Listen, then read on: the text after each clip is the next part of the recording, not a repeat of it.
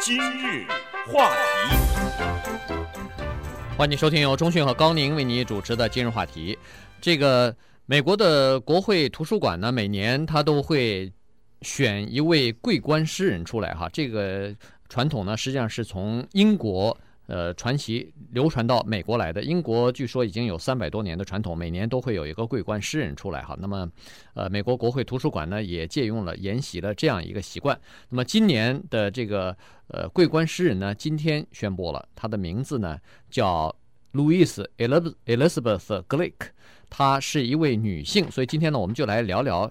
这个英文的这个，他是一个教英文英国文学的一个教授哈，同时呢，呃，在小的时候呢，可能也有一些挫折，我们就来聊一下这个人。对，同时也聊一聊诗歌哈。如果我们兴致所致，说不定也能歪诌两首诗 给大家听一听。因为我们一段时间以前曾经在这个节目上呢，宣布了诗歌和古典音乐的死亡。那结果有一些人大概没有听出当中的幽默哈，结果还是比较生气。实际上，我们当时讲的主题是说，现在的人呢。由于生活的压力也好，由于无聊哈，他们宁肯把时间花在去唱卡拉 OK，去到拉斯维加斯去赌博去，他也没有这个闲情逸致去欣赏诗歌，这个是一个悲哀啊，这件事情。所以诗歌呢，它是属于一个已经过去的时代了。并不是对诗歌有什么偏见，实际上我们本人都是诗歌的爱好者啊，几万行古诗到现代诗都能够背下来哈。所以呃呃，那是您啊，呃，所以就 就是说，并没有是对诗歌有所偏见哈。当然，诗歌是人类文化的结晶，这是毫无疑问的哈。那我们来看一看 Louise Elizabeth Glick，他是今年被提名为桂冠诗人。作为桂冠诗人呢，这是一项殊荣，同时也是一个工作。它是美国国会图书馆每一年根据这一年。最优秀的诗人当中，他们的诗歌，以及他们出版的作品呢，来评审以后选出来的。为什么说它是一个工作呢？它不是像诺贝尔文学奖或者其他的一些奖项，说发给你，你拿了钱，拿了奖牌，然后继续去该做什么做什么。但是国会图书馆的这个呢，它这个荣誉之后还要有一些工作，你必须得为推广诗歌做一系列的工作才可以。对呃，这个桂冠诗人，他呃，实际上主要是属于一种这个名誉上的一个 一个承认哈，呃，或者说是一个奖励。那其实金钱并不是很多，呃，大概是三万块钱。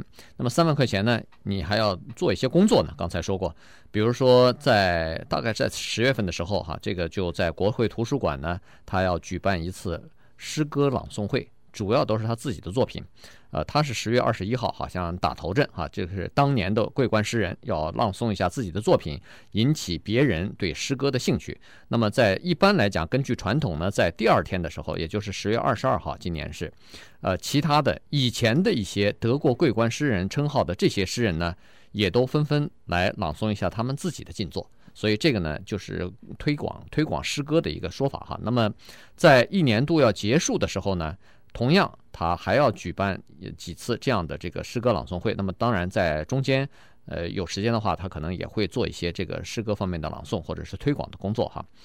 呃，在这呃刚才说过，这个 Louise Elizabeth Glick 呢，他在美国的诗歌界应该算是一个相当相当有名的人物了，并并不是一个新手，并不是一个默默无闻的人。对，只不过他不太愿意曝光，他不太愿意接受任何媒体的采访，所以呢。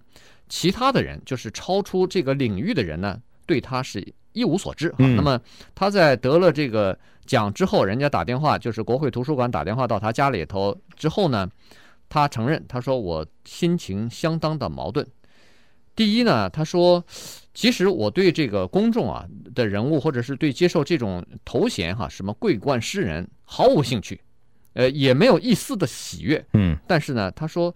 但是从另一方面来讲呢，我的生活确实也需要一些震动，也需要一些惊奇哈。所以呢，在这种相当矛盾的心情之下呢，呃，他还是接受了。对，但是人们对他接受了以后，会不会去在全美国这么巡回的去朗读自己的诗啊？或者是除了完成国会图书馆交给他的任务以外，他会不会积极的去从事这个推广呢？小有一点质疑哈。当然，拿了三万块钱，那么该做的事情他可能做。但是除此之外，他会不会再去做呢？就比较令人怀疑，因为他是一个怪人。那当然，这个写诗的人可能正常的也不太多。他这个怪呢，因为是是性格的，他性格比较孤僻哈。同时，我们也知道，因为他生活在自己的一个世界里。任何一个写诗的人，当他进入到一个状态里面的时候，外面的这个世界已经不存在了。所以我们看到他自己，你看本身他也不幸两次离婚啊，然后带着一个孩子，当然孩子也大了，他自己年事已高，我看他应该有个四五六十岁了，可能这个一个样子，好像三十来岁了。嗯，他年纪也比较大了哈，所以他从来不出头露面，任何的一些的公众场合。然后呢，他从事的工作就是在大学里教书，而且他是选择这样，在大学里教书一年，我最多只教一学期。其他的时间我要自己进行创作，而且他是躲在一个不说是深山老林，也是一个就是人迹罕至的这么一个地方，然后在这儿呢躲进小楼成一统啊。对，哪管天下与秋呃春夏与秋冬。啊，他呢是这样子哈，是别人对他的诗的评价呢是说，他这个诗是相当的呃叫做坚实有力的哈，而且是相当呃选词用字呢，遣词用句呢是相当呃用心的。同时呢，呃，我这个诗人用的这个字哈，有的时候你都不知道该怎么来讲哈。他说这个叫 urgent，意思是非常有一种急迫感，哎，就是急迫急切感哈。这个想要把一些事情说给你听吧，大概就是这个样子。所以。呃，这个是另外一个桂冠诗人对他的评价，当然应该算是评价很高的哈，因为他这个个人的个性呢，大家都知道，所以呢，他在接受呃这个桂冠诗人这个称号的同时呢，他也说了一句话，他跟那个国会图书馆他说，呃，既然我要过我自己的生活，呃，同时呢，你们也知道我的个性哈，所以呢，大家实际上有很多事情我是可以选择做，也可以选择不做的。那么我有些事情呢。呃，出于责任感，我会去做，比如说诗歌朗诵会之类的东西哈，这个是传统，我不能打破。但是，我有一个小小的请求，我可能是和别人不太一样，就是我希望不要给我照片，啊、不要照我的照片。我不，我不喜欢被人家照相。呃，任何媒体什么，不管是电视的还是杂志、报纸的，请你不要登我的照片。嗯，他他有这么个要求哈，他说这个。但是，但是能不能做到？做做不到，做不到。昨天我已经看到了，已经看到 了巨幅照片啊，他黑白的照片已经是公布在网上了。今天我相信在一些报纸和杂志上也会登出来哈。这个叫做 Louise Glick 的女孩子呢，她是出生在纽约的长岛，她从小啊就有厌食症，所以她是一个不健康的孩子，从因为给什么都不愿意吃哈。同时呢。他的心智啊，也跟别人可能有点不太一样，大概是有点不太正常吧。所以从小，按照他自己回忆说哈，他说我对童年的回忆就是坐在心理医师的那张椅子上。他从小就被人家心理医师进行治疗。那后来等他再再长大了一点以后呢，他上了 Sarah Lawrence College，上了几个月以后，又到哥伦比亚大学上了几个月，但是上不下去，通通上不下去。他觉得毫无意义，在这种学府里面耽误时间。于是他就离开了，离开了以后呢，他就进入到一个大概是自己的世界当中了哈。但是他经过心理医师的长时间的治疗呢，他说至少那个心理医师的那一把躺椅啊，让我知道至少有一个能力从我自己的这个世界当中哈，进入到一个比较更丰富一点的有朋友、有爱，还有不断发生的各种事情的这样一个世界当中。不过他可能与人交往这个能力还是比较差。对。呃，不过就是他自己就说了哈，他说他的童年，他的这个年轻的时候呢，他唯一可以得到解脱的时间和地方，就是这个地方就是心理医师的躺椅椅子上，他的时间呢就是在心理医师的办公室里头。除此之外，他一个人呢，竟是严重的各种各样的失调哈，刚才说的这个厌食症，然后厌世症，呃，对别人就是恐惧症等等这些东西都有。所以呢，他说实际上是心理分析师啊。慢慢的跟他长期的配合，呃，对他进行分析治疗以后呢，对他生活起了一些影响，所以慢慢他从一个自我封闭的这么一个个人世界里头走出来，同时呢，呃，教他或者是帮助他生活，知道怎么样生活。而且呢，教他思想思考啊，教他这个，呃，这个呢，他说是他非常感谢这个心理医师。那么他其实除了得这次的桂冠诗人之外呢，在一九九三年的时候，他发表过一个作品，叫做《The Wild》呃。Irish 哈，这个、呃、对，呃，这个作品呢还得过普利策的大概是文学奖吧，所以稍待一会儿呢，我们再来看看这个人他所写的一首诗，待会儿我们可以跟大家来分享一下，而且我们再看看还有一些这个现在现代诗人的这个朦胧诗呢，也跟大家一起来分享。今日话题。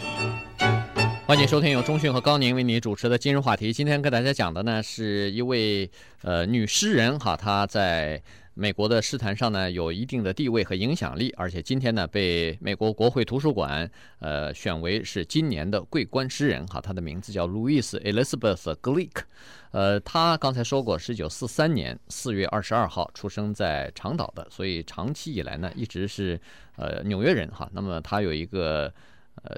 他就是还有一个妹妹，就是姐妹两个人。呃，他父亲呢发明过一种刀哈，所以大概也是算是有钱人家吧。那么一直生活在这个曼哈顿这个地方。呃，妹妹现在已经变成一个银行家了，所以他呢，呃，由于小时候呢有这个极度的厌食症，再加上心理方面呢还是有一些自闭症一样的这个就是这种症状哈，所以从小就一直在心理医师的治疗之下，慢慢的帮助他。终于知道怎么样生活，怎么样跟人家一同相处，以及怎么样来思索哈，来有有这种想法。那么他慢慢从一个这个自己的世界当中呢走出来，变到呃就是开始学习英文呐。其实你看到他的诗呢，你就知道他没有大学毕业过，但是可以在大学里边当一个英文的教授，可见他英文的造诣。是有多么的深厚。对，那我们去看一看他一九八六年写的一首名诗啊，叫做《警车的呼叫》（Siren） 哈。我们读一读他的诗呢，看看您能不能体会到美国桂冠诗人的作品的力量哈。他这个诗呢，因为是现代派诗，我们也都知道哈，现代派诗呢讲究的未必是那么工整，那么对仗。那么押韵啊，它已经摆脱了古代诗歌的一些清规戒律，它是自由的发挥，然后同时呢，用中文也好，用英文也好，用任何的其他语言来表达一种情绪和感情哈。有的时候可能需要反复阅读才知道他说的什么意思。他说：“I became a criminal when I fell in love。当我陷入情网的时候，我成了一名罪犯。嗯，Before that, I was a waitress。在那之前，我是餐厅的女招待。I didn't want to go to Chicago with you。我不想和你去芝加哥。I wanted to marry you。我想和你结婚。I wanted your wife to suffer。这个这是怎么什么意思？我想让你，我想让你的太太受苦。受苦。嗯。他说：“I wanted her life to be like a play。”他说：“我想让她的生活变成一出戏，in which all the parts are sad parts。在这出戏里边，所有的东西。” 都是悲哀。嗯，Does a good person think this way？一个好人会这样想吗？I deserve credit for my courage。至少我的勇气应该得到表扬吧。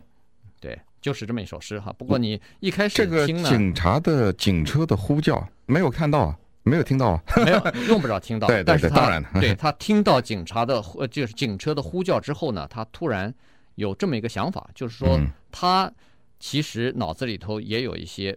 黑暗的，呃，这个犯罪的这种、这种、这种黑暗的这个东西哈，罪恶感。呃，他曾经，呃，可能是期望别人受苦啊，他曾经可能是幸灾乐祸，对别人的苦难幸灾乐祸啊。那么，那么他。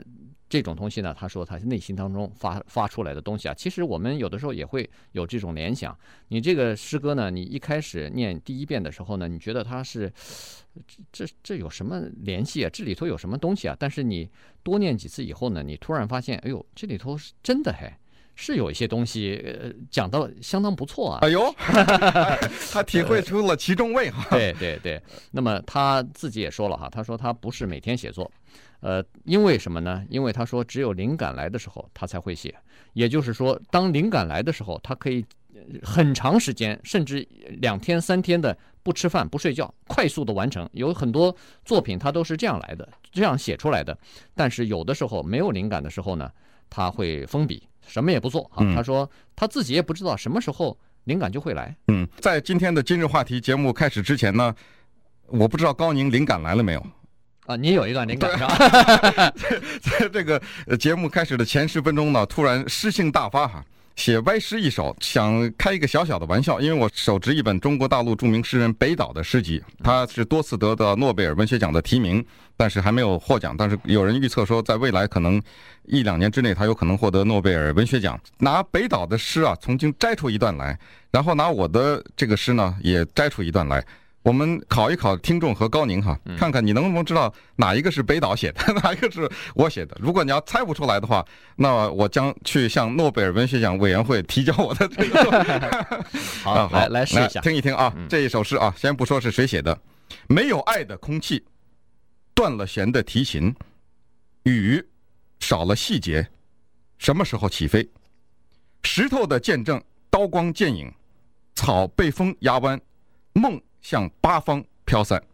这是一个啊，嗯，这首诗的名字叫《失眠》啊。另外一首诗，明亮的下午，号角阵阵，满树的柿子晃动，如知识在脑中。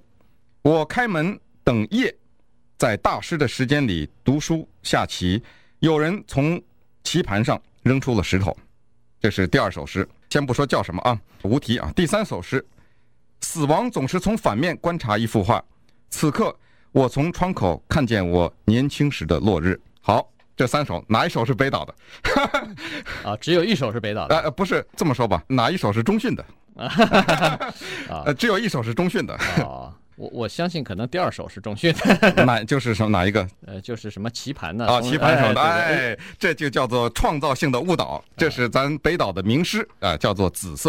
明亮的下午，号角阵阵，满树的柿子晃动，如知识在脑中。开门等夜，在大师的时间里读书下棋。嗯，哎。有人从棋盘上扔出石头，石头啊！好，那我准备提交。没有，我的诗换作失眠啊，就是刚才的这个断了弦的提琴，雨少了细节啊，还可以一读吧。所以，所以，所以看来呢，我们对诗歌说实话不太了解。对。居然中训的诗和北岛相提并论了，这里边应该说是相差很远的，对，差相差太多了。就像是你拿了一个这个画笔，胡乱的在画板上涂了几笔，然后你说我这是现代派画啊，我这是抽象画，然后给一个无知的人看，拿一个毕加索的，再拿一个你的，他可能是看不出来，对，而且甚至可能还觉得你的好，你的好，但是在名家他一下他就看出来或者听出来，这里面的连接，这里面的用词，这里面的这个节奏，他全都听得出来，对。所以就是说，有的人为什么听到这个现代派的诗人的诗，他会这个热泪盈眶哈，他会感觉到有一种共鸣。但是，一般的俗家的东西呢，他就听不出来这些东西哈。不过，呃，因为我们最近对诗歌涉猎甚少，所以居然也犯很多的错误。